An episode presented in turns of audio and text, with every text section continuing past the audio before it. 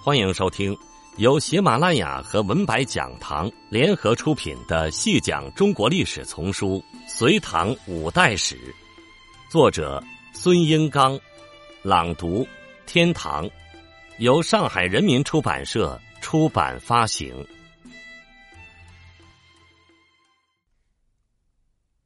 第五集，就如秦汉帝国是先经过秦始皇统一六国，建立短暂的秦朝，之后又引发反复，最终由刘邦建立的汉朝完成帝国的最终巩固一样，隋唐帝国也经历了相似的历程。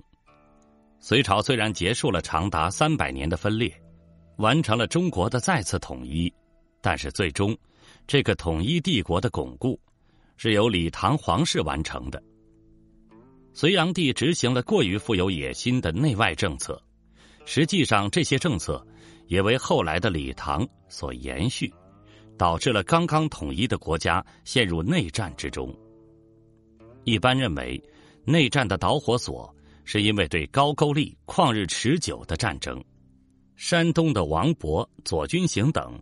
首先起义于长白山，揭开了隋朝瓦解的序幕。不过，内战中的群雄往往并不能简单的用农民起义领袖来概括。实际上，很多人本就是统治集团的成员，比如瓦岗军的领袖李密和建立李唐的李渊，都是西北军事贵族家庭出身。唐朝建立之初。众多的文武大臣实际上也是杨隋的旧臣，从某种程度上说，李唐是对杨隋的延续和巩固。只不过皇室发生了变化，建立李唐的李渊和隋朝的亡国君主隋炀帝杨广，他们的母亲也是亲姐妹。隋朝大臣中率先造反的杨玄感是隋朝宰相杨素的儿子。也是隋朝皇室的亲戚。逐鹿说与天命说，是传统中国对统治权的两种主要的解释方式。在中古时代，天命说在塑造统治合法性当中占据主导的地位，对其构成挑战的，主要就是实力说，即逐鹿说。不过，逐鹿说基本上是被统治阶级所排斥和打压的，被视为是乱臣贼子频出的根源。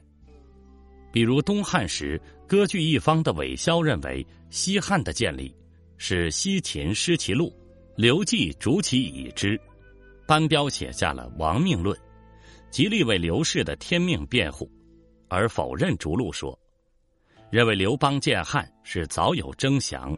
是天命所在，不是力所能治。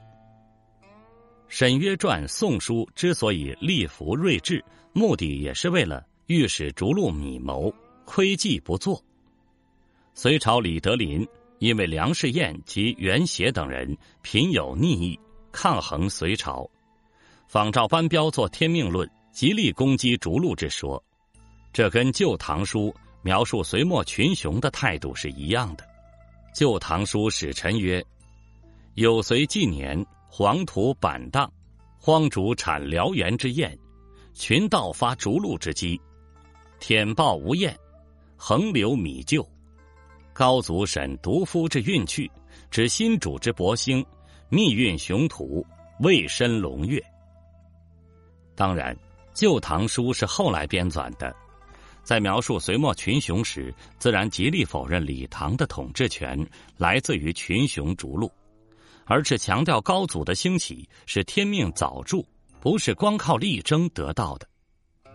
在天命说占据政治思想史主流的隋代和唐代中前期，尽管逐鹿中原的群雄以智谋强力夺取政权，但是在论述自己统治合法性时。却自然而然的求助于天命学说，将自己说成是接受上天的天命来统治人民。隋末群雄中，不但李渊、李密如此，窦建德、萧显也不例外。隋朝崩溃来得非常迅速，而隋炀帝却选择了偏居东南的江都作为自己最后的据点。将西京大兴城和东都洛阳城抛弃在群雄逐鹿的汪洋大海之中，这不得不说是一个很大的失误。在隋炀帝退居江东后，群雄蜂起，主要的势力最后形成了李密、窦建德、王世充和李渊集团，隋朝彻底失去了对局势的控制。在隋末群雄的竞逐中。有一个显著的现象，那就是假天命而号令天下者李刘二世。李渊以李氏将兴为号召，认为自己是谶尧中的桃李子；而发端窦建德集团的刘黑闼等，则打着刘氏当王的大旗，与李家的谶言相对抗。其实，李氏将兴和刘氏当王，并非简单的尧谶。而是有着深厚的政治思想和宗教信仰的根基。唐朝之前，汉朝是唯一一个绵延数百年的统一王朝。谶纬之学从兴起就与金文经学结合在一起，宣扬刘氏才具有天命。比如《春秋颜孔图》说：“卯金刀名为刘，赤帝后四代周。”光武帝刘秀之早，刘氏复起，李氏为辅。刘秀发兵补不到，卯金修德为天子的谶语。王莽末年开始流传的刘氏复起的谶迹。东汉王朝覆灭之后再度出现，成为汉作复兴、刘氏继统先机，爆发了张昌、刘尼、刘根、王弥以及刘芒荡、刘黎、刘灵柱的起义或起兵。甚至三国时期，刘备建立蜀汉，匈奴贵族刘渊的反晋战争，同样是在汉作复兴这个趁机号召下发动的。在这样的政治环境中，卯金刀就成了统治者敏感和警惕的符号。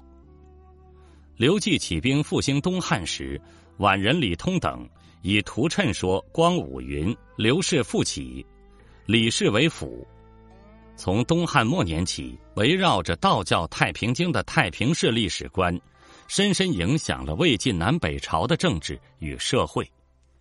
那时代社会上弥漫着“末世将至，大劫轮回之期已到”的观念。这与其说是政治家营造利用谶纬去迷惑民众，不如说是政治家顺从了当时普遍的末世之劫、救世主下凡的信仰。于是。刘氏谶语就与道教的类弥赛亚信仰结合起来，宣扬刘氏当复兴。但是同时，李弘作为老君的化身出世拯救世人之说，越来越被大众所认知。李弘或者老君出世，是道教终末论和类弥赛亚信仰不断发展的产物，在中古政治和社会运动中。扮演着非常重要的角色。李渊建立唐朝，就是在这样的思想和信仰的背景下完成的。李密宣扬的一套说辞，实际上跟李渊基本一样，他们都将自己视为拯救世人、建立新朝的救世主。早在隋唐之前，以李弘、刘举为号召的政治事件，就贯穿了整个魏晋南北朝。而这些政治蓝图往往跟宗教信仰紧密相关，道教的李弘、佛教的弥勒，都被用来做政治性的解释。比如《太上洞渊神咒经》卷一释摩品就讲：至甲午之年，刘氏还驻中国，长安开霸，秦川大悦，六夷宾服，西居山叟，不在中川，道法盛矣。木子。宫口当复起焉，预言李弘会在刘氏继统先机之后复起。木子宫口是李弘，而李弘实际上就是道教塑造的理想君主，他于将来会来到世间建立理想国度。从北魏到唐朝，很多的起兵造反都打着李弘和刘举的旗号。北魏寇谦之曾借老君之口批评借助李弘、刘举起事的行为。世间的诈伪，攻错经道，祸乱于民，但言老君当治，李弘应出，天下纵横反逆者众，称名李弘，岁岁有之。其中惊惑鬼神，白日见人，祸乱方民，称鬼神语，愚民信之，诓诈万端，称官设号以聚人众，坏乱土地，称留举者甚多，称李弘者义父不少。史书中记载的留举起兵很多，比如北魏时期就有好几次。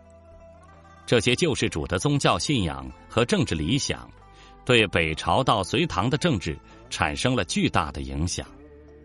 隋朝建立之初，隋文帝面临的第一场严重的谋叛即与此有关。他诛杀了颇有野心的大臣刘芳，巩固了自己的权力。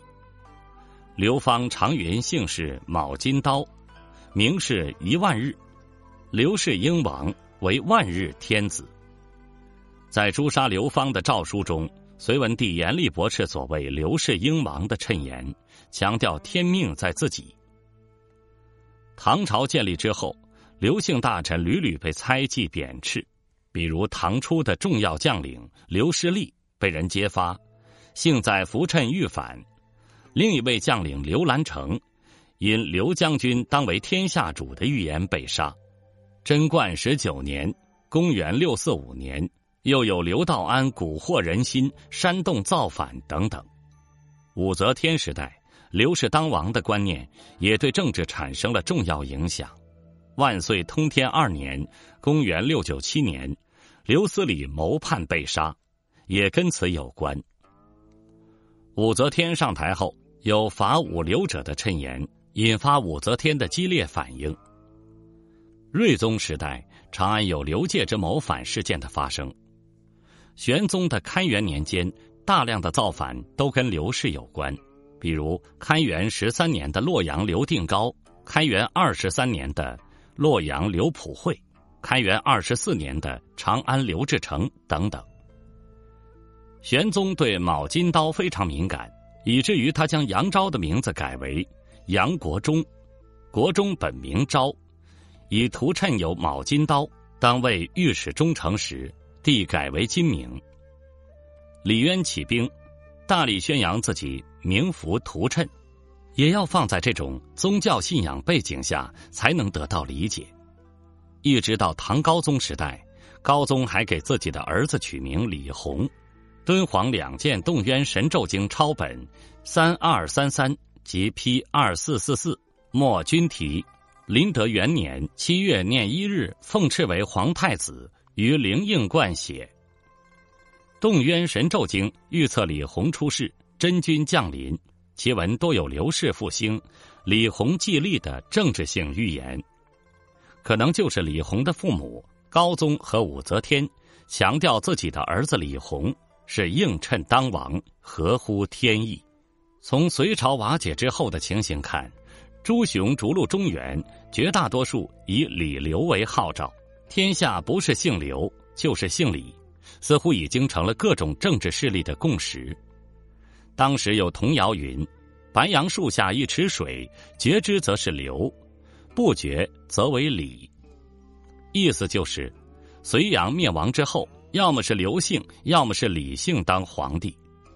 所以在唐朝建立之初，大臣李孝常和刘德裕就谋叛推翻唐朝，建立新的刘姓王朝。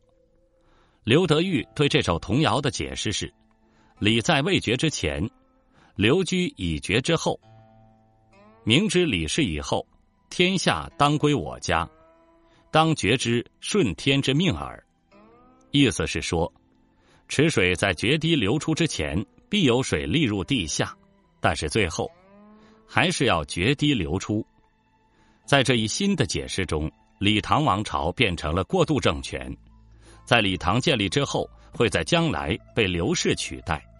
从北朝到唐朝，李氏将兴和刘氏当王的谶语，其背后的深厚的宗教信仰和知识背景，在很长的历史时期对政治产生了重要的影响。